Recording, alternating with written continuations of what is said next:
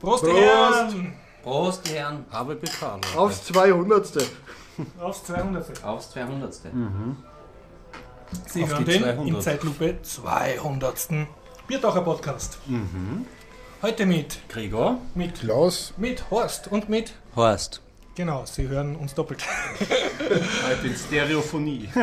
Es ist der 7. April 2015. Wir befinden uns in der Westbahnstraße 35a 1070 Wien in der Zypresse beim Garib. Und wir sind hier mit freundlicher Unterstützung von allen unseren Flatterern und von wukonic.com, der Internetagentur aus Graz, vom Jörg. Ja, so ist es. Rituelle Frage, soll ich dich entlassen? Bitte, eine Frage rituell. Ja, also was habt ihr erlebt und worüber wolltet ihr im Podcast heute reden? Nur kurz. Good News! Okay, da kann man sich ja freuen. Ähm, ja, ich äh, habe geYouTubed und kann darüber ein bisschen berichten und alle meine Videos vom Chemnitzer Linux-Tag sind endlich online. Das heißt, darüber werde ich noch ein bisschen erzählen. Okay. Ja, ich bin ein Linux-Newbie und äh, möchte sehen, was da so alles geht, weil mein Windows nicht geht. Ah, sehr gut. Das ist ja immer ein Das dankbares liegt am Thema. Grundproblem. Einfach äh, die erste Festplatte formatieren, Linux aufspielen, dann funktioniert es wieder. Habe ich schon gemacht. Ja, da passt sie. Sehr gut. Worüber werde ich reden? Ja, technisch habe ich nicht so viel zu bieten, außer vielleicht, dass ich herausgefunden habe, wie ich auf gemütliche Weise ähm, PGP-verschlüsselte Mails in meinem Browser entschlüssele. Hey, genau das brauche ich auch. Und ansonsten werde ich ein bisschen erzählen über einen Comic namens American Splendor und einem gleichnamigen Film, über eine Zeichentrickserie namens The Life and Times of Tim, einen anderen Film namens Nightcrawler, ein Spiel, das ich gespielt habe, Another World und ja, das war es eigentlich so im Grunde. Ich werde da immer so dazwischen grätschen mit meinen kleinen Medienbrocken. Okay, ich habe noch kleinere Polit-Meldungen äh, gesammelt und kann gleich über ein Spiel erzählen, über was du auch schon rezensiert hast, über UFO äh, XCOM Enemy Within. Ah, das haben wir ja schon UFO, das klingt schon wieder so nach. Und außerirdisch. Es klingt sinnlos. Wie Computerspielen so sinnvoll. Hast du die Themenliste zufällig offen? Nein, habe ich leider Aha, nicht. weil du hast ja selber was reingeschrieben auch. Naja, ich habe da ähm, nur mein Pocket offen, da habe ich nur die Wikipedia-Artikel, wo ich Das heißt, weil auch 200. Biertaucher Podcast-Folge habe ich urgestrebert und habe jetzt, glaube ich, erstmals seit überhaupt die Themenliste schon in die existierende Shownote-Seite eingebunden.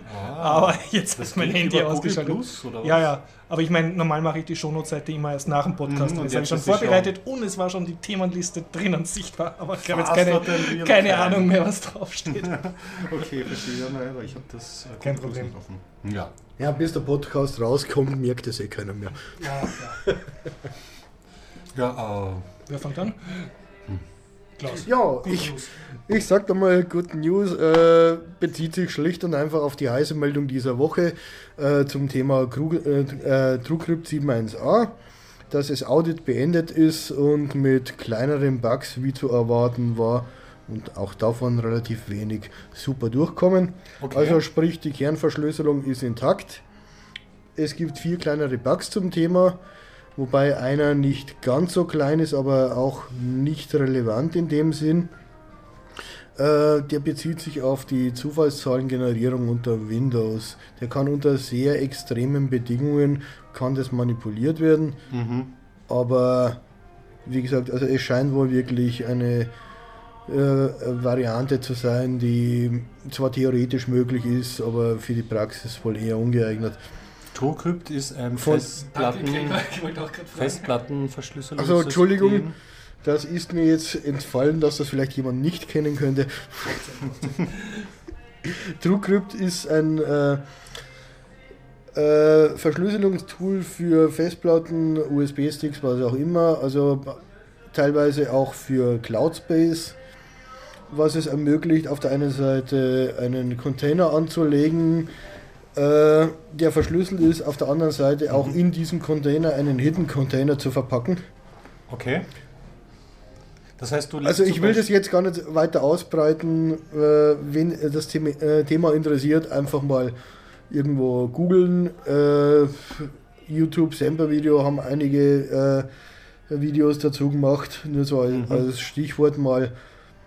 Aber das jetzt auszubreiten, würde einfach einen Zeitrahmen sprengen. Ja, um welche, aus welcher Ecke kommt denn das? Seit wann gibt es das? Und ist das Das ist der Punkt, das war ein Einzelentwickler, der hat bis 7.1a hat er das gemacht. Mhm. Auf einmal ist dann 7.2 rauskommen, in der er umgestiegen ist auf eine definitiv bekannte unsichere Verschlüsselung von Windows, Okay. wo dann die hört man ganze natürlich- Community natürlich auf einmal hellhörig geworden ist und daraufhin ist dann das Audit entstanden.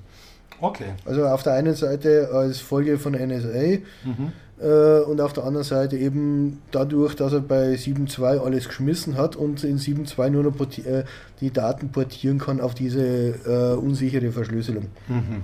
Okay. Und Audit heißt, Also dass das einfach heißt, alle dass- Leute da sich gezielt den Source Code angeschaut haben. Nein, Audit heißt, es sind gewisse Leute, die wirklich Ahnung haben, dafür bezahlt wurden, sich diesen ganzen Krempel anzuschauen. Also mal ganz ehrlich, vier kleinere Bugs bei einem, äh, ein, bei einem Einzelentwickler, Mhm. das ist eigentlich eh schon hammergenial. Müssten wir über die Millionen Codezeilen jetzt umlegen, ne? die Bug Ja, also das ist doch ist ja, relativ, dass sie nichts Grobes gefunden haben. es ist relativ umfangreich, es ist sehr komplex und da die Kernverschlüsselung intakt ist, also wie gesagt, es geht da nur in einem sehr extremen Fall, dass man unter Windows das manipulieren kann, Mhm. dass die Zufallszahlen unsicher werden. Äh, wird in die allermeisten Fälle wohl nicht zutreffen, so wie ich es gelesen habe. Aber grunds Okay, und- grundsätzlich TrueCube 7.1a ist sicher. Okay. Hurra, das ist ja, Ja, schon mal gut. Dazu wollte ich aber sagen, äh, laut Statistik ist es ja so, dass bei Programmen pro 1000 Programmzeilen ein Fehler ist und das ist auch der mm, Grund, wieso bei Windows äh, XYZ die Abstürze, äh, wenn man das Programm länger laufen lässt, passieren, weil eben nach 1000 Zeilen ein Programmfehler ist. Das ist okay, weil eben der Druck so groß ist, das Programm schnell rauszulassen und äh, das ist auch ein Fakt. Ja, ja, das ist ja das ewige Katz-und-Maus-Spiel. Einerseits versucht die Softwareentwicklung hier nachzuholen und automatisierte Tests und sowas zu schreiben, damit sowas nicht passiert. Andererseits, wir wissen, die Release-Zyklen mittlerweile, Hardware halt zwei Jahre und Software ist ja überhaupt jetzt schon, ich meine, Ubuntu äh, jedes halbe Jahr eine neue Version, das kommt mir schon rasend schnell vor eigentlich. Und Nee, eigentlich ist, ist der Bedarf hin nach noch schnelleren, wenn man sich auf seinen mobilen Devices umschaut, da kommt, ich weiß nicht, pro Woche X, ich kann es schon gar nicht mehr nachziehen, wie viele Updates da rauskommen. Also, dass da Fehler passieren, wundert mich gar nicht. Ja. Nee, das ist auf jeden Fall ein Teil der Wahrheit, aber auf der anderen Seite, äh, wie soll ich sagen, muss man schon sagen, auch wenn du in der Firma komplett über alles drüber schaust, du brauchst teilweise wirklich externe Leute und ein externes Audit, weil du, ja. du kannst nur so viel draufschauen, manche Sachen siehst einfach nicht. Das ist Also da unterstelle niemand um, um 1000 Zeilen, ja ich weiß, es gibt diese Regel, aber die ist eh schon, also wenn du nur alle 1000 Zeilen einen Bug drin hast, dann bist du eh schon schon verdammt sehr gut. gut. ja. das wird Also- mehr sein. Meine Volksschüler, die ich unterrichte, schaffen mehr Bugs äh, und mit weniger Zeilen. Man lernt zumindest das Bugs. Das ist ja das Schöne manchmal. Es sollte ein professionellen äh, Programmierer schon irgendwas von einem äh, irgendeinem Schüler im jugendlichen Alter unterscheiden. Ja, also das, im Wesentlichen meine Schüler schreiben noch keine tausendzeiligen Programme. Zum Beispiel ein üblicher Bug von damals war ja, dass man zum Beispiel ein File öffnet und nicht schließt und äh, irgendwann natürlich das funktioniert, aber irgendwann, wenn man das File nicht schließt, nach 125 oder 256 Mal stürzt das Programm natürlich dann ab. Das ich glaube ist zum Beispiel 1024 war die Grenze, aber ja genau, genau ja. Das sind so Sachen, die können halt leicht passieren. Die fallen ja dann noch Genau. auf, wie soll man so Genau, die fallen das, am das sind die klassischen C-Probleme. 124 Mal testet man das Ganze natürlich nicht. Doch, doch, macht man. Es gibt Testumgebungen, da lässt man das zigtausend oder ein paar Millionen Mal durchlaufen, eben um genau solche Fehler zu finden. Ja, bei professionelleren Tests, ja, aber, aber nicht, wenn man die Freundin testen lässt. Ja, ähm, Ja, wobei, Freunden ist da oftmals äh, ganz gute Testumgebung, weil, also zumindest wenn sie keine Ahnung von Computer hat. Das stimmt vollkommen. Meine Freundin hat meine Programme immer, immer beim zweiten bis dritten Mal abstürzen lassen. ja, das ist eine gute nichts ist ein besserer. Test, wie irgendeinen Dauer anzusetzen und zu sagen, mach mal. Das ist eigentlich eine, eine super brutale Methode, um jedes äh, Programm in Absturz zu treiben. Ist ja, ist ja auch allgemein ein, ein Grundsatz, dass nicht der testen sollte, der selber programmiert Ja, hat, weil der einfach zu viel weiß schon, wie es funktionieren soll. Ne? Ja, diese erwarteten gewisse, Ergebnisse. ja, und gewisse da- Fehler einfach gar nicht auf die Idee kommt, sie zu machen. Und nein, das war jetzt nicht auf die Freundin bezogen, sondern man kann es auch auf den Freund portieren, der vom Computer keine Ahnung hat. Also das sollte jetzt nicht sexistisch oder sonst was sein. Also nicht, dass ich jetzt gleich mal wieder in die Ecke gestellt werde. Da, da sorge ich dann mit anderen gut. Bemerkungen dafür. Sicher, sicher ist sicher, ja. Aber weil wir bei der Verschlüsselung ja waren, da möchte ich kurz weiter tun. Das wird nur ein kleiner ähm, Zutrag. Ich habe in meiner nächsten Umgebung jemanden, der mir unentwegt BGP-Mails, E-Mails Ja. zuschickt. Und das war bis jetzt ähm, ein Problem für mich. Erstens, ähm, ja, mir eine Infrastruktur aufzusetzen, weil mein gesamtes E-Mail-System, so wie ich es jetzt ähm, benutze, funktioniert über Gmail und noch genauer nicht über Gmail, sondern über die Google Inbox, die ein Aufsatz von Google auf die Gmail, auf Gmail Aha. ist. Das heißt, es ist ein eigenes Programm und da wird Das ist nicht im Browser die Google Inbox. Oh ja, doch, es ist Ja. im Browser, aber es ist eine andere Darstellung von Gmail. Aha. Ja. Wo liegt jetzt das fundamentale Problem? Das fundamentale Problem liegt darin, dass du ähm, Du einen E-Mail-Client. Das fundamentale Problem ist Gmail. Naja, eigentlich, eigentlich möchte ich keinen ähm, E-Mail-Client, keinen lokalen benutzen, Ja, sondern ich möchte das, ich habe das auf verschiedenen Plattformen, ich möchte das ähm, im Web benutzen. Ja. Und da habe ich jetzt ein Plugin gefunden. Ähm, ein Plugin, das hervorgegangen ist aus FirePGP und jetzt neu gegründet wurde oder weitergeführt wurde unter dem, wird unter dem Namen ähm, MailVelop. Also Mail Velop. ein, weißt, so Ja, ein Zusammendings aus Envelope und Mail. Und das ist ein und- Plugin für den Browser. es ist ein Plugin für den Mhm. Browser, ähm, ist offen, wird auf GitHub entwickelt, ähm, basiert auf der ähm, Java, ähm, JavaScript-basierten OpenPGP Mhm. und äh, speichert einen privaten Schlüssel lokal im Browserverzeichnis ab. Ähm, Und ähm, es funktioniert dann so, wenn du dein Gmail öffnest und eine verschlüsselte Mail hast, äh, erkennt dieses Browser-Plugin das automatisch. Es wird ein Schlosssymbol angezeigt. Du klickst darauf, es wird gebeten, zu Aber das erkennt er jetzt nur mit dieser Google Inbox oder theoretisch bei jedem Text, den er im Browser sieht? Bei jedem Text eigentlich, Ja. weil bei der Inbox hat es nicht funktioniert anfangs, Okay. aber ich konnte äh, im ähm, Plugin das einstellen, dass er diese ähm, Seite hinzufügen soll, Mhm. sodass da potenziell BGP-Content Ja, ja. auftauchen konnte und jetzt funktioniert das eigentlich problemlos. Und, und noch einmal, du musst jetzt aber auf jedem Tablet oder auf jedem Computer, mit dem du verschlüsselte Mails lesen willst, deinen privaten Key lokal abspeichern. Ja, also das, so habe ich das jetzt mal begriffen. Ja. Ich habe es bis jetzt nur am Desktop in Verwendung, muss ich sagen. Wobei also den jetzt könntest du ja wahrscheinlich auch wieder auf irgendein Serververzeichnis auslagern oder so. sollte man das, Browser das, das, erklären. das, ja. das, also dass das nicht, in, nicht im Netz hängt, der Schlüssel, das ist mir schon mal ein wichtiger, Nein, nein, ein im, wichtiger im Punkt. Intra Nein, da gehört er nicht hin. gehört er da nicht hin. Gehört er der Er gehört, Key er gehört lokal und genau das ist eigentlich mein Kritikpunkt an der ganzen Geschichte, weil du, du machst zwar mit deinem Browser eine Sandbox und dann zieh meinen Private Key in die Sandbox rein. Naja, Ich meine, mag vielleicht funktionieren, ich habe da einfach grundsätzlich mit der, mit der Struktur habe ich einfach Bauchschmerzen. Was, was mir seltsamer vorkommt, ist, dass du jetzt deinen Private Key auf verschiedenen Devices hast, weil auf dem Tablet, auf ich dem eben noch nicht. Obercomputer. Du, du, genau diesen Anwendungsfall habe ich jetzt noch nicht, dadurch, dass ich jetzt nur eine sehr äh, geringe Anzahl an verschlüsselten Mails bekomme. Mhm. Liest die immer auf einem Gerät. Richtig, ja, genau. ja. Also diese Problematik, wie man das auf verschiedenen Devices Mhm. ist, das habe ich noch nicht geknackt. Ich war schon froh genug, dass ich mir jetzt Das auf keinen einem geht, ja. kein, und keinen lokalen Das heißt, man kann dir jetzt endlich verschlüsselte E-Mails schreiben. Geht's durchaus und ich Ja. werde zurück. Es wird hemmungslos zurückverschlüsselt. Sehr gut, sehr gut. So? Aber ich heute auch noch eine, Ja, ich musste, ich, ich musste, dich mal, ich musste mal antworten auf eine. ich war auch Mir sind irgendwie noch gar keine Antworten aufgefallen. ja, stimmt. Ja. ja. Ja. äh, nur kurz noch zu dem Thema, weil du gemeint hast, äh, Mailvelope. Ja. Äh, an der Stelle noch kurz die Anmerkung, das ist äh, die Basis von diesem Pseudo-Plugin, was da gerade die Deutsche Telekom aufbringt mit D-E-Mail. Ah, das Also- ist die vor E-Mail. Ge Ja. Eben GMX und äh, äh, die Deutsche Telekom, ich glaube 1 und 1 ist dabei, also diese äh, die E-Mail-Community da äh, seitens der, äh, der Provider, das ist genau das, worauf das aufsetzt. Das ist eben dieses äh, Mail-Velope. Und ich muss ganz ehrlich sagen, da ich das nicht benutze, habe ich es mir nicht näher angeschaut. Und, aber, gru so aber für- für grundsätzlich. So schlaf ist wie uns, dass wir jetzt überhaupt verschlüsseln, das ist doch schon mal ein Grundsätzlich, was die da so empfehlen, da hätte ich mal grundlegende Bedenken. Ich habe eine Frage, wie ist das mit GMX jetzt? äh? man das verwendet. Wie ist da die Sicherheit? Ich glaube, das ist dann genauso wie bei jedem anderen Mail-Provider. Per se wird er halt nicht verschlüsselt. Beim Login wird wahrscheinlich HTTPS möglich sein. Mhm. Also Log deine Login-Daten werden wahrscheinlich so gut geschützt wie bei anderen Providern auch sein, ohne ihr das jetzt näher zu kennen irgendwie. Ich meine, prinzipiell muss ja klar sein beim Gratis-Provider, wie mhm. GMX oder Google, der nichts für den Service verlangt, der wird sein Geld irgendwie anders machen. Und ob der jetzt die Werbung dir nur anzeigt oder dann deine Daten, aus denen irgendwas herausliest und versucht, die zu verkaufen, das musst du dir dann halt überlegen. Eine Frage ist jetzt, ja, okay, Daten verkaufen ist eine Sache, aber Daten, äh, die privat sind, zum Beispiel irgendjemandem zur Verfügung zu stellen. Wie das schaut nennt das man Daten verkaufen. Ich meine, wenn du, Auch.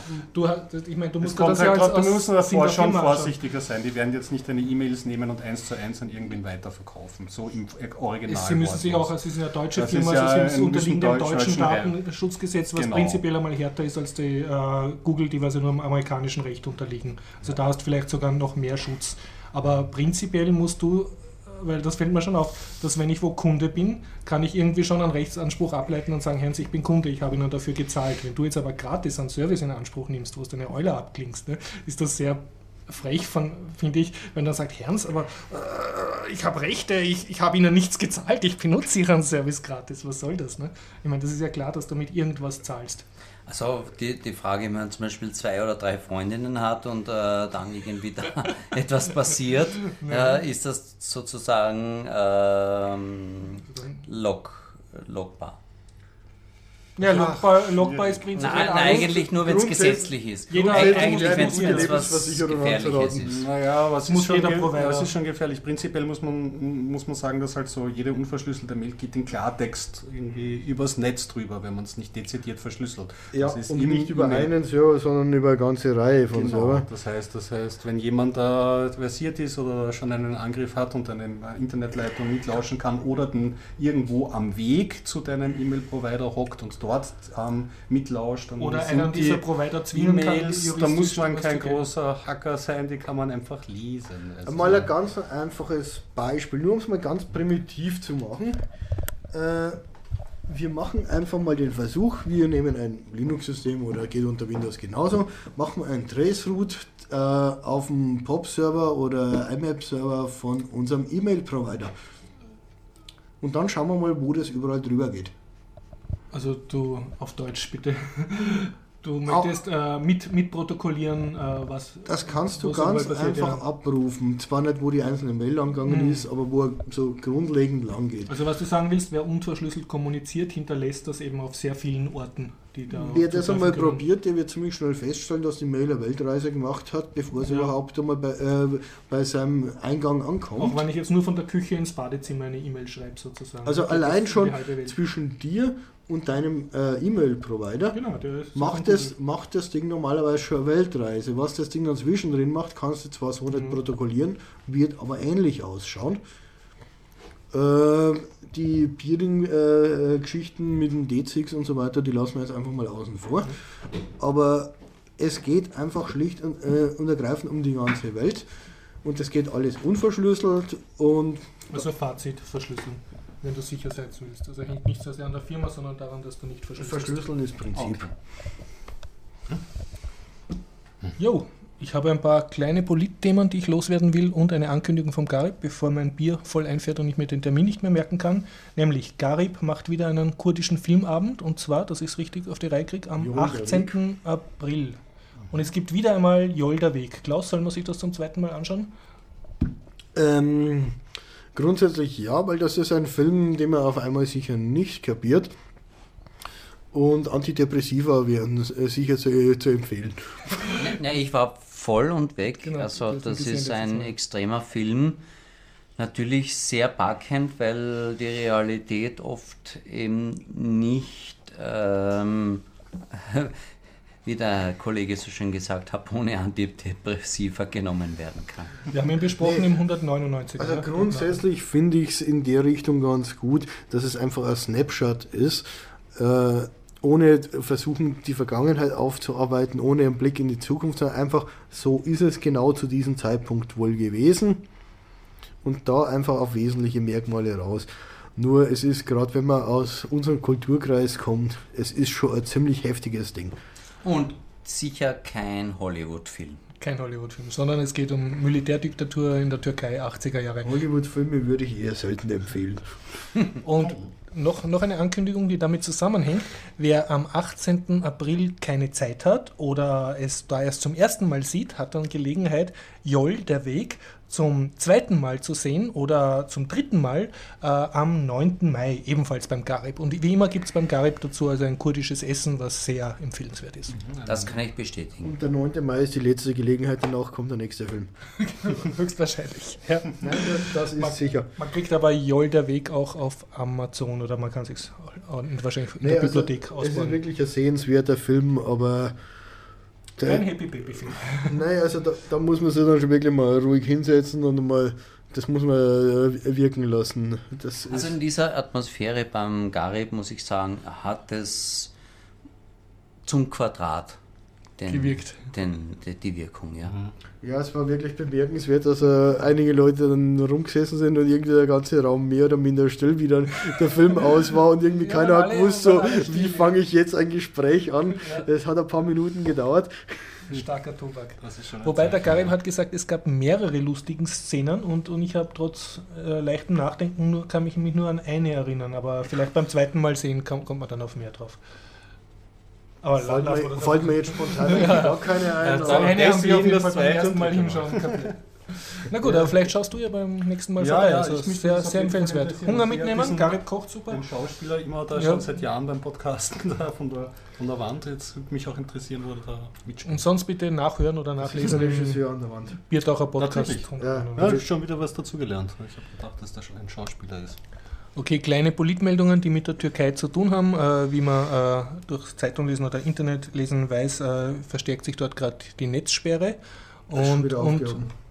schon wieder aufgehoben. Ja, seit heute. seit, seit heute Vormittag habe ich irgendwie Okay. eine Meldung gekriegt, ist wieder aufgehoben. Und aber auch Was Polizeigesetze, die sind wahrscheinlich nicht aufgehoben. Das kann man sehr Die schwer vorstellen. Gesetze werden eher nicht aufgehoben. Nein, und zwar geht es darum, dass er das Polizei also jetzt äh, unter anderem, dass ich es nicht falsch sage, ähm, darf, äh, ich glaube sogar Verhaftungen aussprechen und Schusswaffen einsetzen für Dinge wie Steine werfen oder also es wird sozusagen die, an Die der Eskalationsschraube gedreht und äh, natürlich das, äh, das Lieblingsinstrument aller leicht erregbaren äh, autoritären Herrscher, ähm, sowas wie Herrscherbeleidigung, also äh, Dienst, na, wie ist das, Beamtenbeleidigung bei uns, aber dort hat es ein bisschen einen anderen Ausdruck, wird jetzt auch sozusagen nochmal das Strafmaß ver Wobei man der verschärft. Sachlichkeit halber einmal sagen sollte, es sind 15 oder 16 Seiten gesperrt worden in der Türkei. Äh, und nicht nur YouTube, Twitter und äh, was war das andere äh, und Facebook. Also nur weil man hier nur von drei Seiten redet, es waren 15 oder Es sind mehr 16. Seiten betroffen, ja. Aber da- das Coole ist sozusagen, es wird äh, die, die, allein das Äußern von Kritik oder, ah ja, und ein Journalist ist verurteilt worden, weil er ein Like gesetzt hat äh, unter eine regierungskritische Facebook-Meldung, wo angeblich ein Regierungsmitglied beleidigt wurde, aber die Staatsanwaltschaft hat das auch nicht genau ausführen können, was jetzt die Beleidigung Ja. war. Und das Liken In an sich ist strafbar. Also man Fall versucht einfach. um ein Foto. Ja, den Druck zu verstärken. Na, äh, das ist wieder eine andere Geschichte. Das ist das mit dem, mit dem Ge- Geisel, äh, der Staatsanwalt, Ja, genau. der, der als Geisel genommen Das wurde. war ist. jetzt zumindest Nein, der Vorwand, aber Ja, aber es war noch einmal was anderes, ein, ein Like. Es ist eine Telepolis-Meldung. Einfach in den, in den Shownotes nachschauen, warum es mir auffällt, weil fast eine identische Meldung habe ich aus Spanien gelesen. Also da wird, wird es auch im Zuge des Wahlkampfs und so macht halt die regierende äh, konservative Partei, also Gesetze, die sozusagen demonstrieren oder, oder gegen sich die, gegen, die, gegen die Regierung äußern oder im Internet dagegen aktiv werden, mehr strafbar und eskaliert halt sozusagen. Und ja, man sollte, das ist meine, meine Meinung, man sollte jetzt als Österreicher da nicht herumsitzen und sagen, haha, das betrifft uns nicht, das ist weit weg, weil das ist, glaube ich, sehr schnell bei uns. Mhm. Braucht nur ein bisschen ein Bundesland noch mehr pleite gehen und, und sozusagen und dann, reicht das eine, nicht? Ja, ja. ja, na, das, das geht, glaube ich, ganz schnell. Und da Ich soll, ich man auch die Solidarität zeigen, Das sozusagen. machen wir dann nach dem Podcast. Genau, ja. Okay, aber das waren schon meine Politmeldungen im Großen und Ganzen. Bitte auf den Shownotes nachlesen. Ich habe es dort verlinkt und hauptsächlich von Telepolis und diversen anderen Seiten. Ja, wenn man von Politreaktionen spricht, braucht man eigentlich nur mal lesen, was die Briten von Österreich denken, weil die denken, Österreich ist nicht das gelobte Land, weil mit diesem Hypo, ja, was soll ich sagen, Projekt, äh, Desaster, oder wie nennt man das? Äh, sagen die, sind, sind wir äh, nicht so weit weg schönreden. von Griechenland Ja. und das gelobte Land und das AAA-Rating wird nicht mehr so lange dauern. Äh, erstens, Österreich hat schon längst kein Triple A mehr. Ja. Und, zum, und zum Zweiten gibt es die Meldung erst aus Deutschland, jetzt aus Großbritannien und grundsätzlich, also das, was die Typen da sagen, ich meine, ich, ich mag sie ungern zitieren, aber da hat man sich einen ziemlichen Bärendienst erwiesen. Da bin ich auch der festen Überzeugung. Sie, sie. Passt. Ich kann anmerken, dass ich den ganzen Tag nichts gegessen habe und das Bier jetzt extrem gut fährt. Also ich werde jetzt immer besser gelaunt. schon Ja, ja. angekündigt. Weil gut. jetzt Das mich, macht mich bitte Sinn. immer weniger ernst nehmen, je mehr ich rede. Das macht durchaus Sinn, sowas. Okay, aber ich kann. Ja, hast du was? Oder? Ja, ich kann Ja, mal bitte. zwischengrätschen. Ähm, was sagt euch der Name Harvey Pekar? Sagt euch da was? Wer? Harvey Pekar, ein Amerikaner, der 1939 geboren worden ist. Pika?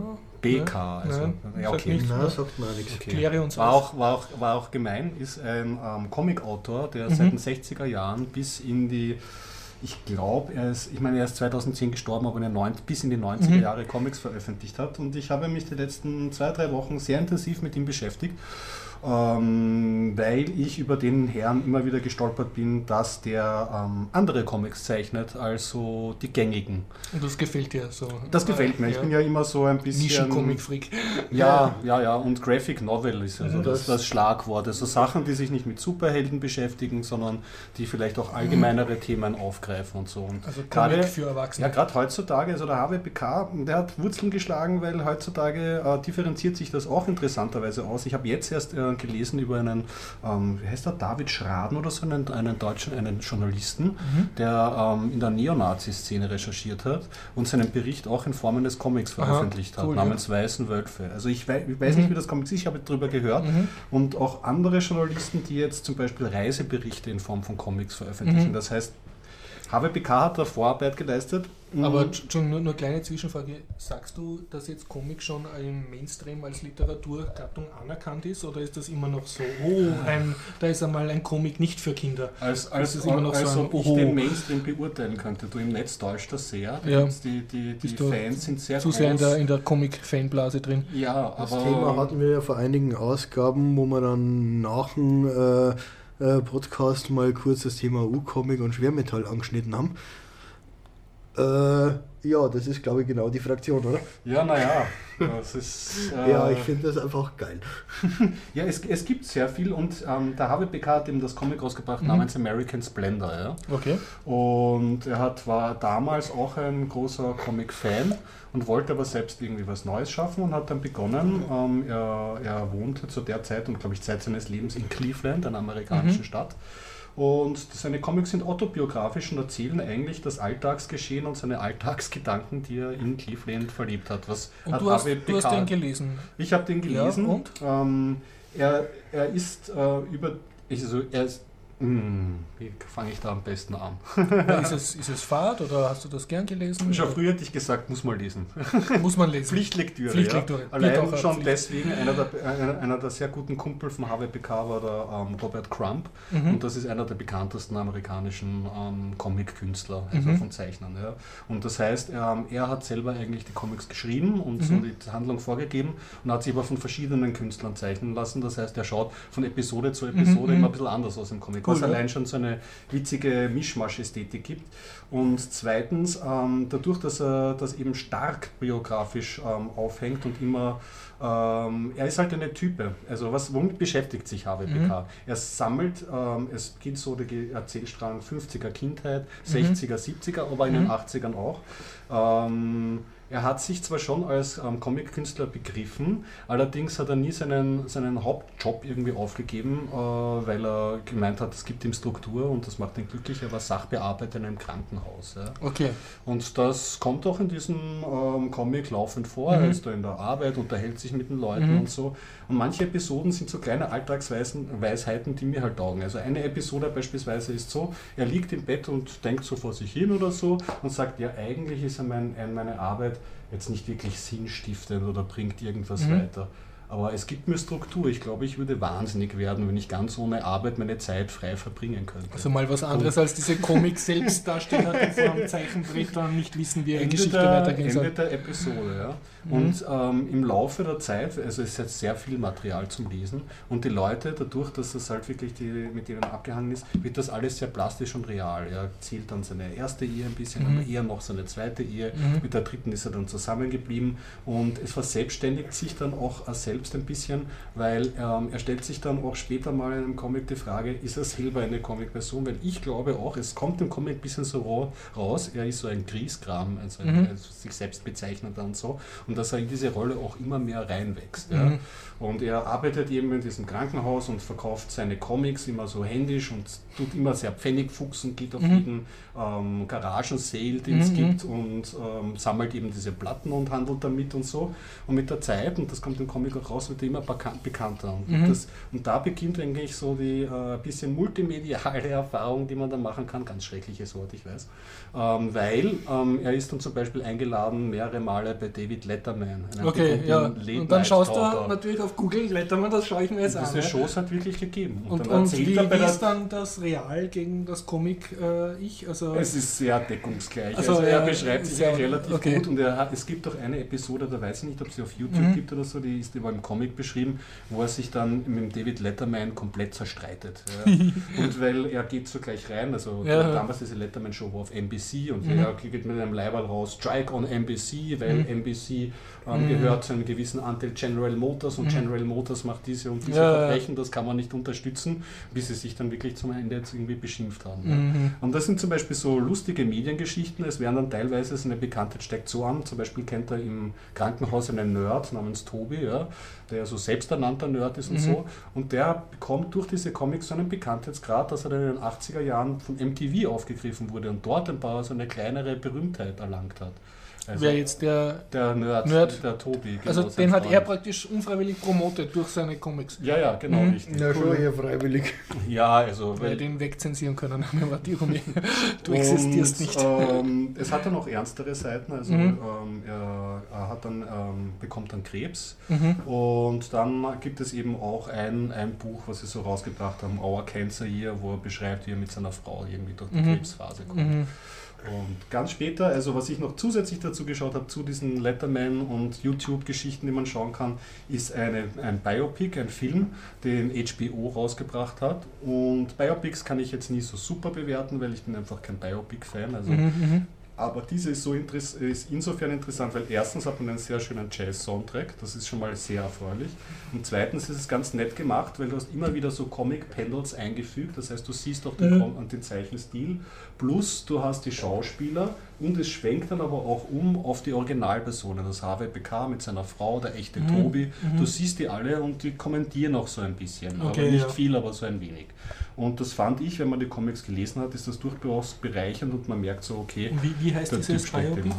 Auch American Splendor, das ist gleichlautend. Splendor, Wenn man okay. unter Wikipedia unter American Splendor Okay. kommt man auf sowohl das Comic als auch den. Das heißt, ich Film. entnehme deiner Erzählung, du warst schon sehr angetan von dem Ganzen. Total. Also, weil ich auch finde, für gewisse Sachen, ich bin ja immer dafür, ich, ich mache ja auch gerne Aufrufe, Leute, äh, postet eure Trivialitäten, das Mhm. ist gar nicht so schlimm.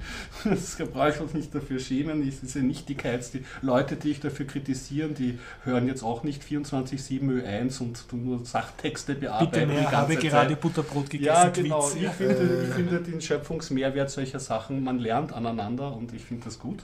Warum sollte man Und- eins hören? Und ihr, ja, auf jeden Fall, genau. Also ich, ich fand das sehr, sehr bereichernd und wenn man, wenn man vielleicht einen anderen Zugang zum, zum Thema Comic möchte und außerdem erfahrt man auch so en passant einfach draufschauen sehr viel über Comic-Geschichte aus den 60ern und 70ern, weil wie gesagt viele der Zeichnungen sind von Robert Crumb, der hat die Freak Brothers gemacht, der hat ist und super, ganz ja. viele gemacht. Also da, da kriegt man schon was mit. Ja.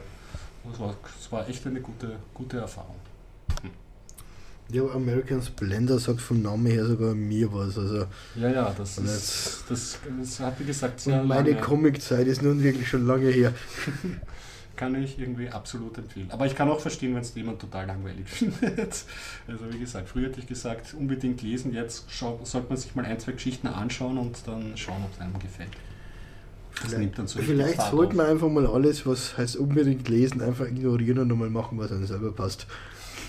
Ich weiß nicht, ob irgendwelche Deutschlehrer zuhören oder, oder Leute sich damit auskennen, aber mich wundert schon, warum ähm, in, also wenn du jetzt ein Matura machst oder Gymnasiast bist, ne, warum du zwar so und so viel Kurzgeschichten schreiben musst und, und alle möglichen Ellipsen und alles mögliche und Gedichte, aber warum du kein Projekt kriegst, einen Comic zu machen. Ich nehme an, einige fortschrittliche Lehrer werden das tun, aber es ist sozusagen noch nicht so etabliert, dass das jetzt als unterrichtenswerte Ja, liegt vielleicht Kunstart daran, dass man beim Comic auch zeichnen muss. Ja, Du, da es gibt manche, die zeichnen so abstrakt, also die machen wirklich zwei Ringeln und, und ein, Kreuz und das ist dann schon ein Strichmantel mit zwei Ja, Augen. Also ich glaube, das, das, das, werden dann das beherrschte kannst du- Lehrer aufgreifen müssen, beziehungsweise beim Aber Comic. jetzt gibt es jetzt die Zentralnatura, da dürfen die Lehrer nichts mehr machen, das Ah, ja. geht von zentral aus, wollte Ja, ich nur sagen. all alles der Zeit bis dahin. Theoretisch. Ja. Also Comic wird sich auf jeden Fall anbieten. Du hast mir einmal diese fantastische Software gezeigt namens Rampai. Ja, Renpai, ja, genau. Rampai. Und da kann man eigentlich, also es ist nicht so wirklich Comic, aber man kann ja so Figuren Comicartige artige Spiele machen und eigentlich. Ja. Dialoge zeigen, finde ich Ja, großartig. und die könntest du eigentlich dann wieder verkomiken, ne, indem du einfach Screenshots machst davon. Super. Ja. Äh, können wir dann schon Notes setzen? Auf Renpai? Ja. sowieso. Ja. Du kannst auch jederzeit bei mir ein Renpai-Seminar haben. Ja, gr- grundsätzlich ja, nur dafür müsste ich wieder wissen, wie das Ding heißt. Renpai, ja, und einfach Shownotes lesen, ich werde es verlinken. Sehr gut, ja. Nee, mir fällt da gerade das eine oder andere Projekt ein, wo man sowas vielleicht einsetzen könnte. Mach Comics, Ja. werde berühmt. Da, da Nein, dich. nein, ich will, nicht, ich will nicht berühmt werden, ich bin kamerascheu. Ja, ähm, ja, okay. Wir zeichnen dich. Sonst zum, zum Thema äh, äh, Comics, die, die gut sind. Ähm, ich habe also zwei, zwei Schlagworte, die man einfach erwähnen muss. Das eine ist Persepolis, über einfach ähm, eine, eine junge Dame, die im Iran der Revolutionszeit groß wird und die jetzt, glaube ich, in Paris wohnt, hat auch irrsinnig viele Preise gekriegt. Auch Aber die hat, worden, ja. und erzählt aber einfach eine sehr erwachsene Geschichte, sehr cool in Comicform und zwar in relativ einfachen Schwarz-Weiß-Zeichnungen. Das Coole ist, dass ein Teil davon in Wien spielt. Ja, ja. Und das andere, äh, was mich noch sehr viel mehr beeindruckt, also eigentlich der Comic, der mich am meisten beeindruckt hat in jüngster Zeit, der war über die Kriegsjahre in Sarajevo. Ich weiß jetzt aber leider überhaupt nicht mehr, wie der geheißen hat. Mhm. Aber es war einfach über Le äh, Leute, die eine Familie, die im belagerten Sarajevo lebt und dann einfach die Erlebnisse, die sie dort haben und wie sie versuchen zu überleben. Und eine Szene war, dass sie mit einem Auto versuchen, durch diese Sniper Alley zu fahren. Also das ist so eine Straße, auf der man gewusst hat, sie werden von serbischen Scharfschützen attackiert. Und da waren dann so, links und rechts haben die Leute dann so Autoracks aufgebaut, um sozusagen ein bisschen einen Schutz zu haben. Und sie, er hat dann, ich glaube, seine Kinder hinten oder seine Familie hinten im Form vom Auto gehabt. Und dann hat er den einzigen Schutz, den er gehabt hat, waren sein Berge seiner alten Comicsammlung. Und die hat er sozusagen auf die Kinder draufgehaut und sie haben dann auch wirklich Einschüsse gehabt im Auto, aber die haben überlebt und er hat dann halt gemeint, also dass seine Comics ihn beschützt haben Mhm. auf, auf dieser Fahrt. Das war für mich Ja. in einem Comic das zu lesen und gleichzeitig hatten wir noch die Fernsehbilder von, von der Belagerung von Sarajevo im Kopf. Das war für mich ein sehr, sehr starkes Erlebnis und das war Auch sozusagen wahre Geschichte. Thema, das so Ja, ja, behandelt und- wurde in, in Ja. Comicform und auch ernst genommen hat. Das Ja, Thema. und, und das auch durch diese ganzen Zeichnungen viel ärger wirkt, als wenn du das jetzt lesen würdest als Text oder wenn du nur irgendein ein Fernseh, ähm, einen, einen Fernsehausschnitt siehst, weil du siehst halt immer irgendeinen Kameraschwenk, aber du siehst dann nie die Geschichten, die jetzt die Leute Mhm. erzählen, also über Vertreibungen, Vergewaltigungen, über, über Krieg und so. Also das war für mich ein, ein extrem äh, starkes Medium. Interessant, ja. Ich hoffe, ich, ich finde den, den Link, dass ich das verlinken kann. Der Horst schweigt immer mehr. Red nur, gell? Also Nein, nein, ganz, ganz ist egal was. Du sehr, weißt, also sehr, wenn du Butterbrot sehr, sehr gegessen hast, das ist für einen Krieger auch Äh, ich kann dem nichts hinzuzufügen, also das ist wirklich, kann man nur folgen dem Ganzen.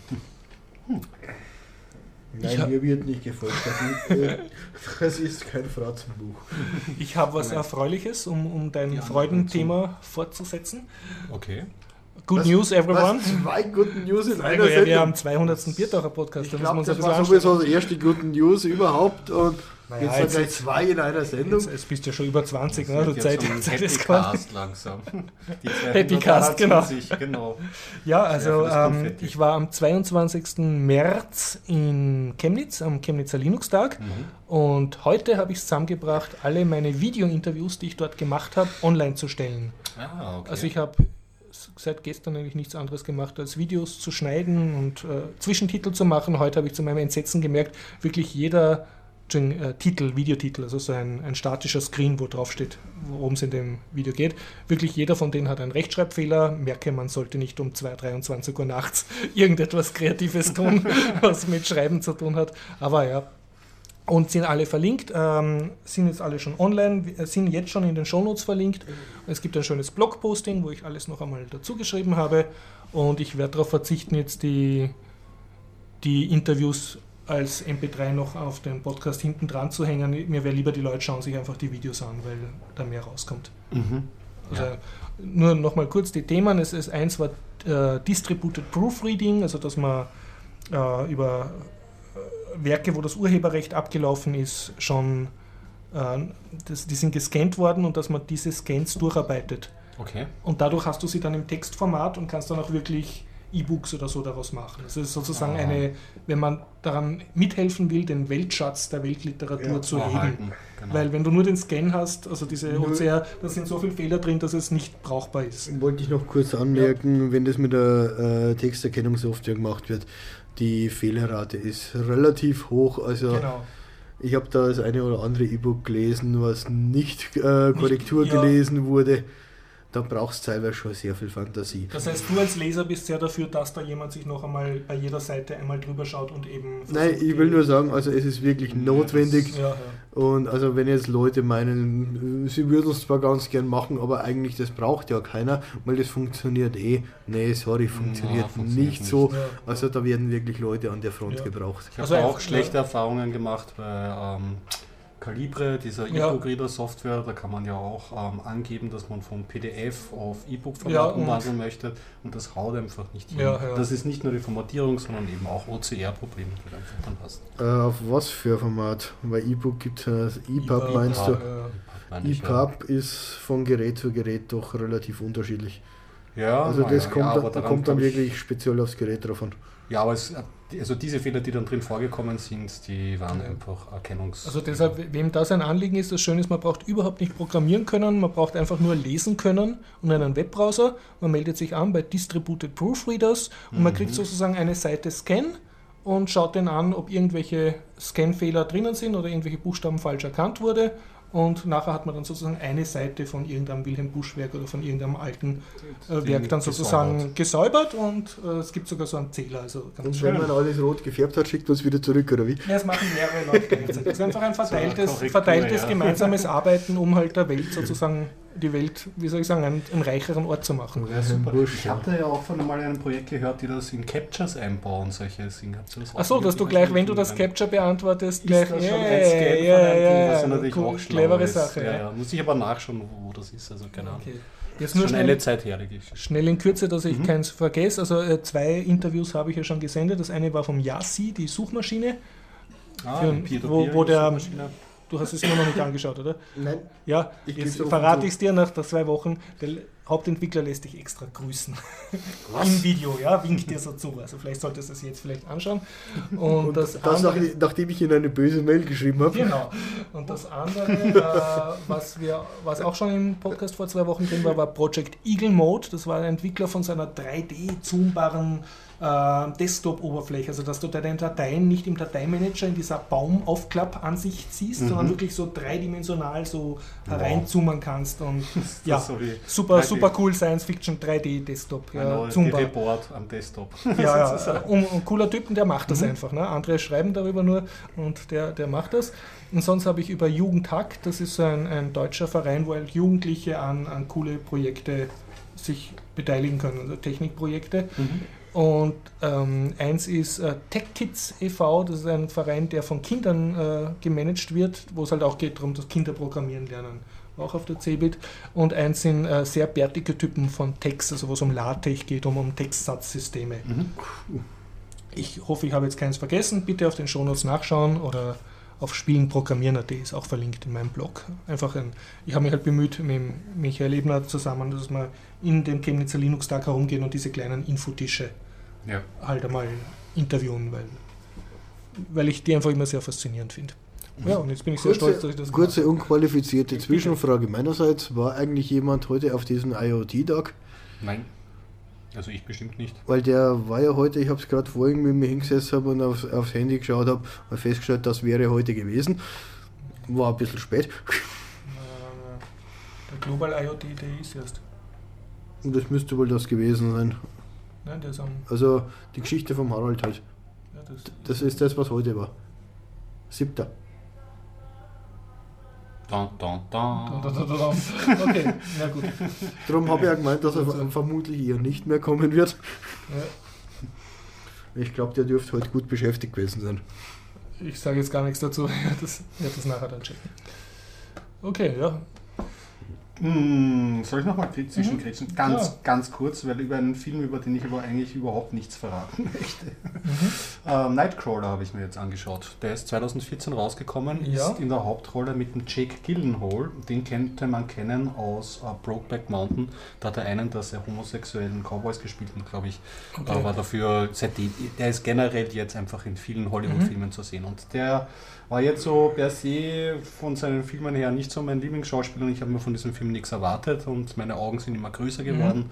Und ähm, die Handlung, ganz kurz angerissen, es geht eben um den Jake Gyllenhaal, der so einen windigen Typen spielt. Am Anfang sieht man ihn so, wie er einen Zaun von irgendeinem Schrottplatz äh, klaut und woanders das Ein Metall Zaun. verkauft. Ja, Okay, ja. wirklich, also so ganz Nicht, nicht das Schrott, sondern der Zaun. ein Zaun dubios, also Sehr, wirklich sehr, höchst sehr dubios. clever, Und ist eben auf der Suche immer nach neuen ähm, Gelderwerbsmöglichkeiten Mhm. und kommt dann per Zufall in der Nacht zu einem Verkehrsunfall Mhm. und schaut sich das so an und sieht, dass bei diesem Verkehrsunfall oder ich weiß jetzt nicht, ob es ein reiner Unfall ist oder zumindest Mhm. ein Polizeieinsatz mit Verletzten und schaut sich das so an und sieht so, dass da Fernsehteams ganz schnell hinstürmen und Mhm. das filmen und sobald er dort ist, sind die auch schon wieder abgezogen und Mhm. er fragt noch nach, wie viel sie da verdienen und so und dann kommt ihm die Idee, er könnte doch auch so in dieses Gewerbe einsteigen Mhm. als ähm, freier Newsbringer sozusagen. Er ist als er, er, er hört den Polizeifunk ab, Mhm. Ja, ist als erster an der Stelle und fährt dann gleich anschließend zu einer ähm, Newsstation und Mhm, verkauft mhm. seinen Stück an Bildinformation. Ja. Mhm.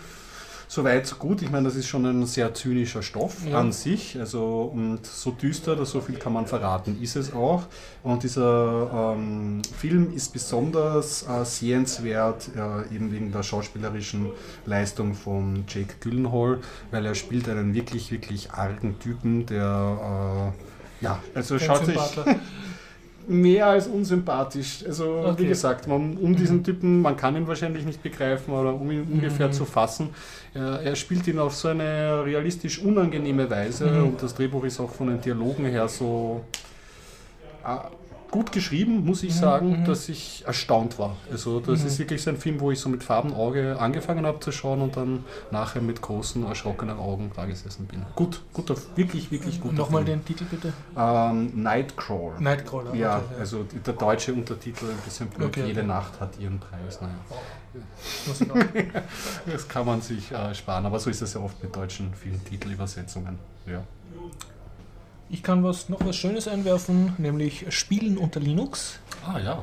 Und zwar habe ich aus, weil ich habe jetzt meinen einen Computer ein bisschen aufgerüstet und kann jetzt endlich einige äh, Steam-Spiele, die ich schon besitze, auch vernünftig spielen, die sich Ah, vorher nicht haben ja, ja, wirklich ja. starten lassen. Und ja, äh, wovon ich sehr angetan bin, ist von Firaxis. Das ist die äh, Spielefirma vom Sid Meier. Habe ich das richtig gesagt? Und äh, die haben gemacht ähm, eine Umsetzung von XCOM, also UFO, XCOM, XCOM UFO Defense. Das ist ein sehr altes Spiel aus den 90ern. ein großer. Und ja, ähm, die- dieses neue Spiel heißt ähm, XCOM Enemy Unknown und die Erweiterung dazu XCOM Enemy Within. Und das Schöne ist, wenn man es unter Linux kauft, kriegt man gleich alle, also das ganze Bündel. Ah, nicht sozusagen. Genau, also Und irgendein Down, downloadable Content war auch schon drin. Das ist einer der Vorteile, wenn man sozusagen zu spät kommt im Leben. Da wird man eigentlich belohnt, weil, weil man nicht einmal zahlen muss und dann noch einmal und dann noch einmal, sondern du kriegst halt gleich alles in einem, weil's eh, weil du ein Jahr hinterher hinkst sozusagen. Man kann gute Schnäppchen machen, wenn man Ja. wartet, ja. Und irgendwann über Steam gekauft halt äh, weil, und ja, bin sehr begeistert. Ich habe es jetzt fast schon durchgespielt, bin bei der letzten Mission. Du hast es einmal gesehen, Horst, gell? Was kannst du sagen? Ich kann nur sagen, wow. Und du hast ja auch schon zugeschaut beim Ich habe Spielen, sehr, du hast lange passiv zu, gespielt. ich Ja. hab sehr lange zugeschaut und muss sagen, ja, es hat mir sehr gefallen. Äh, Gerade dieses strategische, äh, rundenmäßige, Ja. das hat mir sehr gut gefallen. Das, hat mir dann, das war einer der Gründe, warum mir dann auch dieses Shadowgun so gut gefallen hat, Mhm. weil das Kampfsystem relativ Ähnlich ist, ja, ja. Also zu UFO, also wer es nicht kennt, un- unbedingt einfach in Wikipedia oder nachlesen oder in den Shownotes, da gibt es mehrere Inkarnationen von dem ursprünglichen Spiel, aber äh, es teilt sich sozusagen, die Grundidee ist immer, dass du so eine Organisation spielst, die die Erde vor Außerirdischen beschützen muss, die kann die Erde angreifen und hast einen Strategiemodus, wo du halt so forscht und Basen errichtest und Abfangjäger ausrüstest und deine Leute versuchst zu trainieren und Soldaten und Wissenschaftler einkaufst, die halt an Waffen forschen. Und dann gibt es, wenn es einen Einsatz gibt, also wenn irgendwo ein UFO gelandet ist äh, oder abgeschossen wurde, dann schickst du halt so deine Elite-Soldaten hin. Und dann gibt es einen Taktikkampf, der rundenbasiert läuft. Und da ziehst du halt also deine Einzel, deine, deine Soldaten und, und st- stellst sie so in strategisch günstige taktisch, taktisch günstige Positionen auf und hoffst, dass sie sich gegenseitig Deckung geben. Und, und dann ist dein Zug vorbei und dann kommt der Zug des Gegners und dann ziehen halt die Außerirdischen oder ein anderer Spieler, wenn du das zu zweit spielst. Und was mich halt so fasziniert ist bei dieser jüngsten Inkarnation von äh, Firaxis, äh, ist halt, dass das, obwohl es ein rundenbasiertes Spiel ist, also du hast jede Menge Zeit, fühlt sich sehr actionreich an. Also wenn du ähm, jemanden, einem Soldat sagst, der soll von der Ecke dorthin laufen, dann schwenkt wirklich die Kamera in so einem Action-Modus, der wirklich super gemacht ist. Mit auch, tiefen ja. Unschärfe und, und Wackeln, also so Wackelkamera, weil sie hinter ihm herläuft und er zischt dahin. Also der schlägt wirklich das Herz schneller, weil das halt so, Sehr dynamisch. ja, ja, und sehr, sehr coole Kameraeinstellungen. Und noch. trotzdem knackig, weil manche Kämpfe Ja. müssen wirklich darum auch lernen irgendwie dann. Genau, welchen Gegner, was muss ich da machen und, und dann, na, ich muss das neu starten, weil, Oh je. ich habe weil meine Lieblingssanitäterin verloren und so. Und genau, so, überhaupt, das so lange hochgelernt. Ja, da muss ich was dazu sagen. Mhm. Äh, ich habe nur zugeschaut und selbst das Zuschauen war so spannend.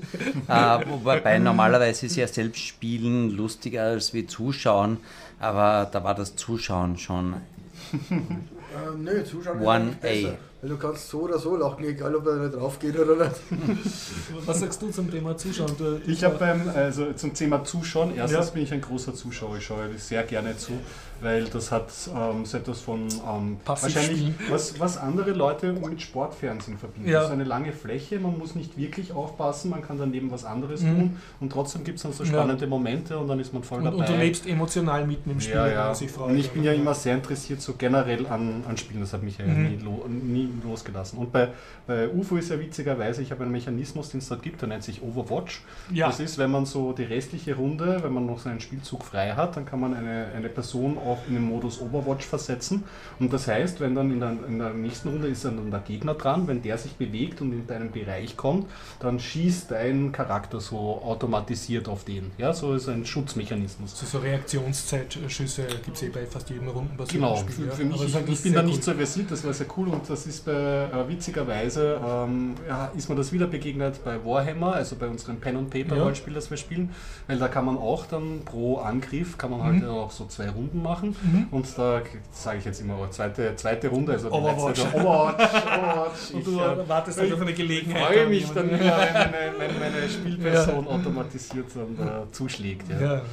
Das, das hat mir gefallen. Und ähm, ich habe in letzter, also parallel zu, äh, ähm, ich habe nämlich ein Thema noch zum, äh, äh, zum Zuschauen von Spielen, Mhm. nämlich ein sogenannter Replug. Ich habe vor, glaube ich, 100 Folgen gefühlt oder so schon mal drüber erzählt. Eine japanische Spieleshow, die ich eine Zeit lang sehr gern geschaut habe und die ich jetzt dann wieder nochmal nachgeholt habe, weil so viele neue Staffeln draußen sind. Mhm. Nennt sich Game Center CX und ist in europäischen Ländern bekannt unter dem Namen Retro Game Master. Ja. Mhm. Und ähm, da kann man mal reinschauen. Ähm, recherchiert was das ist mal das? und so. Du Ähm, sprichst Japanisch? ja, es gibt, äh, nein, nein, es ist ähm, untertitelt, also die Mhm. Sachen kann man untertitelt runterladen. Und es gibt eine fiktive Story zu dieser Game Show, das ist der Hauptperson, das ist der Arino, der trägt immer einen mintgrünen ähm, ähm, Arbeiteranzug und ist Angestellter bei einer Firma. Und diese Firma gibt ihm pro Woche Challenges, Aufgaben. Und die Challenges be äh, bestehen darin, so ungefähr die schwersten NES- und Konsol japanischen Konsolenspiele durchzuspielen innerhalb eines vorgegebenen Zeitraums. Das, das klingt irgendwie so, als würdest du den, den Spaß aus Videospielen heraussaugen. Im Gegenteil. Im Der Gegenteil. Typ lebt diese Ja? Spiele. Also Okay, man könnte meinen, also ein, einerseits ist natürlich, du hast recht, das ist natürlich ein sehr äh, du- durchgeschäftliches Konzept. Mittlerweile ist diese Show sehr, sehr bekannt. Nicht in unseren Kreisen, da hat es ein paar Mhm. Ja. Lizenzen, wurden DVDs verkauft, aber in Japan, man sieht dann so Zwischeneinstellungen, wo er auf Bühnen geht, wo die Leute ihm zujubeln Mhm. Der- und so okay, Sachen. die nehmen das als Sport Und, und es gibt auch schon zwei Spiele, die rausgekommen sind auf äh, Nintendo DS, glaube ich, auf dem Handheld. Also, jemanden Retro spielst, Challenge. der Videospiele spielt. Ja, wo es halt irgendwie um den Themenkomplex Retro-Spiele Mhm. gibt und die halt von dieser Show abstammen und er dokumentiert ja auch währenddessen, Ja. wie er mit dem Team spricht und wie diese Mhm, mhm. Ideen für das Spiel entwickelt. Ja. Und ja, schaut sich das an, man könnte es am Anfang vermuten. Für mich ist es ein bisschen wie Twitch für alte Leute. Twitch? Also Kennst Twitch du ist Twitch? bei, bei Ja, Computerspielen zuschauen, oder? Genau, genau. Ja. Und das ist schon aufbereitet halt fürs Fernsehen. Ah. Dauert eine Stunde, so eine Okay, Episode. ja. Und der Mann ist aber wirklich auch arm, weil diese ganz frühen ähm, Computerspiele, du, wir wissen Ja, es ja, leiten sich ja aus den Spielhallenspielen ab Mhm. und die waren ja eigentlich nicht dafür gedacht, per se durchzuspielen, sondern die waren wahnsinnig schwer und sind Damit du teilweise. Münzen nachwirst. ja, richtig. Und er quält sich da halt durch alles durch, was er es so, so gibt. Mhm. Man muss es sagen, er scheitert auch manchmal. Aha, ja. Und da kommt halt wieder so die Erzählfluss dieser Show. Er hat so ein paar Untergebene Mhm. und die holt er dann zum Beispiel, einer hat die Superfähigkeit, besonders schnell mit Muskelspannung einen Feuerknopf zu drücken und damit kann, kann, kann ein gewisser Shooter dann durchgespielt werden. Ja. Und äh, es ist schon ein Klassiker in der Show, dass sie sich in der Mitte, äh, ab der Hälfte oder so dann schon so Kühlbeds auflegt und er hat so einen Haufen Süßigkeiten und er spielt immer im selben ganz schierchen, ganz kleinen Büroraum auf einem kleinen Monitor. Ja. Ja, Das ist eine religiöse Ritualsache. Es ist irgendwie schon sehr japanisch, ja, und auch der Umgang. Also mir war es wieder so bewusst, ich habe mir gedacht, okay, Japan, früher habe ich mich sehr damit beschäftigt, mit Anime und dem ganzen Zeug und für mich war das frisch. Und dann habe ich mir gedacht, okay, die Japaner haben die eigentlich so andere Erzählmuster wie, die, wie, der, wie der Westen, aber sind auch sehr stark in ihren Sachen drin. Und da ist das Fremdartige nochmal neu zu entdecken gewesen, weil es gibt einen Part bei der Show, den ich auch sehr gerne mache und da besucht dieser Rino dann halt immer alte ähm, Cafés, die halt noch so alte Spielautomaten stehen haben. Und du siehst dann wirklich angefangen von mechanischen Spielautomaten, Glücksspielen, bis zu den allerersten Computerkonsolen. Wir kennen auch dieses Zwischensystem Genesis beispielsweise, das ja eigentlich auch für Konsolen, Ja, ja, ja. für Spielautomaten ausgelegt war. Das war bei uns gar nicht. Und was für, was für ein Abstand ist beispielsweise. Es gibt ein paar westliche Spiele, die sie auch spielen, ja. Mhm. Und die kommen aber irgendwie versteht das nicht ganz, was Ja, da ja, so ja. cool dran ist. Und ich als, als Westler, ich habe ja ein gewisses Sortiment äh, äh, an Spielen da. Ich habe zugegebenermaßen keine Konsolenerfahrung, aber sehr viele wurde ja am C64 Mhm. Ja, ja, ja. auch portiert, also Donkey Kong und die ganzen Geschichten. Und trotzdem, sehr viele Sachen kenne ich nicht und ich glaube, wenn ich sie damals gesehen hätte, hätte ich sie nicht verstanden und auch nicht, weil, weil einfach Mhm. Also du holst sozusagen deine versäumte Jugend nach, weil du nicht in Japan aufgewachsen Ja, bist. ja, richtig. Und es hat ein heimeliges Gefühl. Weißt du was? Ein, ein, also eine Sache, die mir ein heimeliges Gefühl vermittelt, sind so, wenn bei Jumpin' Runs so Sprites über den Spiel, ähm, Schirm Ja. wandern in gewissen Formationen. Ja, ja, und wo du die auswendig lernst. Ja, ja, ja. und das ist einfach so, ja, das kenne Das ich, das kenne ich von ja, früher, ja. das, das, da bin ich halt irgendwie, daran habe ich gekiefelt und das macht er halt jetzt. Wobei ich denke, das ist eine Generationssache, weil ich sehe es jetzt bei meinen Neffen und so, die wachsen ohne dem auf. Ne? Der hat ja ein Universum von Millionen, Milliarden von Spielen, die er spielen könnte. Und die, die haben nicht mehr diese aber paar Ikonen, die, die wir aber alle kennen. nicht spielt. ja, das Sie kann man spielen aber halt so nicht irgendwas, sagen. irgendwelche Werbespiele, die jetzt wir für uns jetzt total unnötig sind oder ein müder Abklatsch von irgendwas, was wir damals gut gefunden Ja, hätten. Aber mit Fragmentierten und mit diesem Freemium-Modell ist Ja. noch ein ganz eigenes Thema. Aber ich glaube schon, die Ah. Indie-Spielszene ähm, äh, hat schon gezeigt, die Indie-Spielszene hat schon gezeigt, dass äh, eine gute Spielidee, die auf Action Mhm. basiert oder so, ein Side-Scroller, durchaus auch heutzutage Erfolg haben kann. Und du weißt ja eh auch, beim, ähm, du bist ja oft genug bei der Vienna Game City dabei gewesen und dort in der Nähe von einem Retro-Stand, ja, dass da ich die... immer lo los, ja. Ja. Pong war, Weißt war, du- war dauerbelegt Ja, du, musst dich, du musst dich nicht dingen, das ist intuitiv, du fängst Ja, an und hat du schon was, hast ja. schon was. Also, Horst, was sagst du zum Thema was. alte Spiele der, der 80er oder 70er? Ja, wow, ja, ich war da natürlich auch dabei und das äh. Du musst vielleicht dazu sagen für die Hörer, du bist in Graz aufgewachsen, ne? Ja, in Graz bin ich aufgewachsen und da bin ich natürlich teilweise in die Spielhöllen gegangen und habe noch meine 5 Schilling, Schilling, so war das damals, reingeworfen.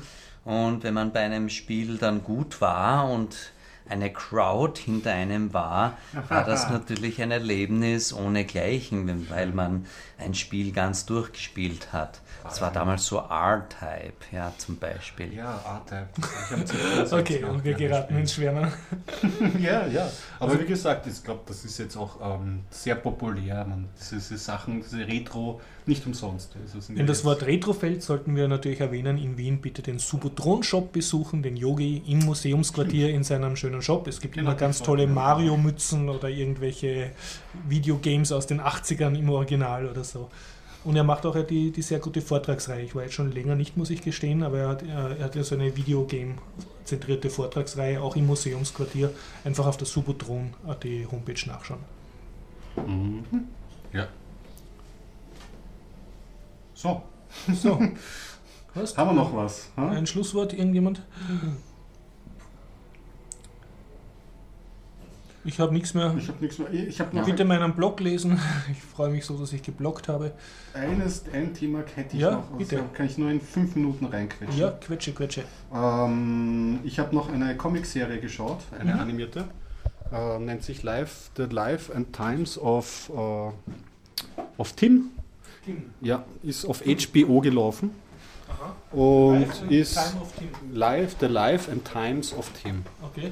Und äh, wie man sich ausrechnen kann, bei HBO ist das ähm, Erwachsenen-Content. Das ist Ja. also eine Serie, die sich an Erwachsene richtet und ähm, ist ein, eine Serie, die man schauen sollte, wenn man ähm, Fremdschämen genießen kann und dagegen abgehärtet ist. Kennst du so diese gewisse Peinlichkeit, die in britischen Serien manchmal gut zum Ausdruck kommt, wie bei The Office von Ricky Gervais oder so, wenn Leute im Alltag in sich in schreckliche Situationen reinmanövrieren und sich versuchen rauszureden und es wird immer schlimmer irgendwie. So ungefähr ist The Life and Times of Tim. Das kenne ich eigentlich nur aus dem eigenen Leben. Ja, ich wollte das auch gerade sagen. Mir ist das so peinlich, ich brauche das nicht noch für andere. Richtig, genau. Und da gibt es eben die zwei Typen. Also einerseits äh, erwischen einen solche Serien, weil man sich damit vielleicht leicht identifizieren kann.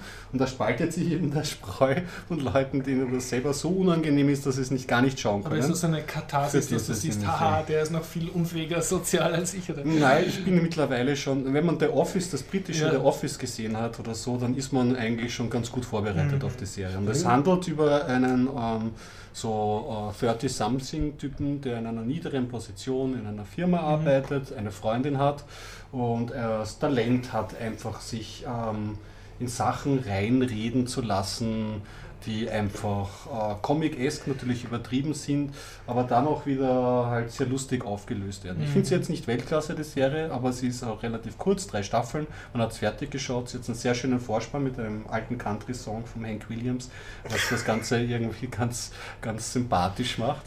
Ich habe auch äh, ein bisschen den Hank Williams äh, äh, hören wieder, ein bisschen bin ich da Wer reingekippt. ist Hank Williams? Hank Williams war ein alter Kollege von Johnny Cash ungefähr zu der Zeit, ist aber früher Ach, so gestorben. Ja, ja, ja. Also, wie du gesagt hast, alter Country-Song, da ist mir spontan einmal eingefallen, Benson, Arizona. Den kenne ich nicht wiederum. Ja, aber ich bin auch kein. Äh, kein, der kein ist von äh, John Carpenter. Das ist der Titelsoundtrack zu Darkstar. Ah, zu Darkstar, das kenne ich natürlich. Okay, war, wow, gut. Nee, das, das fällt mir immer so bei, Bei alten Country. Country, da fällt mir dann immer Benson, Arizona ein. Ja, kann man nachholen. Und diese, ja genau, die Serie äh, ist ähm, eben, wie gesagt, sehr geschmäcklerisch. Aber man könnte dem vielleicht eine Chance geben, gibt es auf YouTube zu schauen und hat auch nicht allzu viel Folgen. Weil wir den Garib da haben, lassen wir nochmal eine Einladung aussprechen. Zu. Ja, doch, das ist eine gute Idee. Garib, dürfen wir dich noch einmal fragen? Wir haben angekündigt jetzt 18. März und 9. Entschuldigung, 18. Mai, äh, April, mein Bier. 18. April und 9. Mai.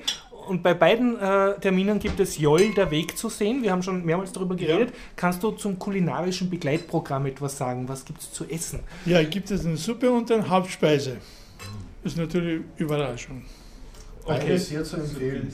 Und, und wie läuft das logistisch? Muss man sich bei dir telefonisch anmelden oder darf man einfach so Nein, hereinplatzen? es ist, wäre natürlich anmelden, Reservierung. Es ist, Ja. bitte, dann weiß ich, wie viele Leute sind da, da kann ich mir auch vorbereiten, entsprechend. Okay. Ja. Reicht es, wenn man einen Tag vorher anruft oder sollte man Lieber eine Woche vorher. eine Woche vorher? Ja. Ja. Die Platzzahl ist ja begrenzt. Ne? Schon, ja, Ja. schon. Das heißt, wer zu spät kommt, muss draußen dann so reinschauen und darf Genau. nichts weder essen noch, noch mitschauen. Ja. Okay. Gummibärchen von Billa. Wie, wie hat dir die letzte Vorführung von Jolder Weg gefallen? Also warst du zufrieden mit dem Publikum? Mit War sehr gut, wir waren bis halb eins da. Achso, wurde so lange noch diskutiert dann? natürlich, Oh, klar. sind wir zu früh gegangen. Die Leute wollen ja nach dem Film noch Besprechen, diskutieren, noch Ja, sprechen. kann man sagt, wie ein Essen muss man auch noch verdauen, ne? Ja. Verstehst du? Film verdammt. Sowohl Film als auch Essen. Genau, Okay. Mehr, mehr Film als Essen. Ja. Also soll jetzt nichts gegen das Essen sein, aber der Film war doch schwer verdaulich. Schwer, ja. ja. Der Klaus war eh dabei und Ja. er hat dir den Wunsch geäußert, zum zweiten Mal will Ja, ich, ich werde ihn auch, auch nochmal schauen. Ich glaube, der Horst auch. Und äh, der Ja. Gregor wird gleich zum Zum ersten ersten Mal schauen. Wie gesagt, 18. passt mir nicht, aber wir sehen uns wahrscheinlich am 9. Mai wieder. Ja, ja, das ist keine, keine Frage. Jetzt noch eine Frage, was ich krieg's nicht aus meinem Hirn raus. Ich hab, du hast gesagt, es hat mehrere lustige Szenen gegeben, gegeben Natürlich, und ich ja. habe eine identifizieren können mit der Frau, die ihren Mann anhimmelt, obwohl er Nicht so matschhaft wird. Aber was war ja. noch, was war Ja, noch die eine, war- eine Das lustige war ja Szene? zum Beispiel die, eine der Franken Gefangenen, das war klein, Ja, wo beim Polizei, wo beim Gendarmeriekontrolle, Ja. Ausweiskontrolle, er da findet er seinen Ausweis nicht. Ja, seine, Ja. er findet seinen Urlaubsschein nicht. Ja, Und also der Oberleutnant sagt, nehmen Sie ihn mit, sagt das, äh, wo, wohin, sagt das, äh, ja, du musst mitkommen, weil wir müssen nachfragen, ob das so Urlaubsschein ist. Sagt, ja, heute ist der Samstag, morgen ist der Sonntag, wie sowieso die Woche ist. Er sagt, also, da so- solltest du ja nicht, nicht das verlieren. Ne? Du? Ja, aber das habe ich traurig gefunden. Das naja, war- ich hab den Witz, glaub ich, nicht okay, okay, okay. Ja, okay, okay. ich erinnere mich an die, Szene, an die aber Ja. der Humor ist Ich, ich Genau. habe den Witz nicht. Man darf ja nicht Humor verlieren. Ne? Okay. Ja. Ja, also ich, ich habe die Szene gesehen, ich habe sie vor Augen, aber Tragikomödie, ja. das war, ja, Verstehe. das war tragisch. Ja. War was so, wie, so wie wirklich. das Leben selbst. Ne? Okay. So ist es. Aha, Also die Tragikomödie. Komik an der Szene war mir auch nicht wirklich bewusst. Nein. Und da ist zum zweiten Mal schauen, das ist schon schade. Vielleicht, vielleicht. Ja, am 9. dann. Na gut, dann verabschieden wir uns. Mhm. Schlusswort, Gregor. So, bis zum nächsten Mal, bis dann und viel Ja. Spaß. Okay,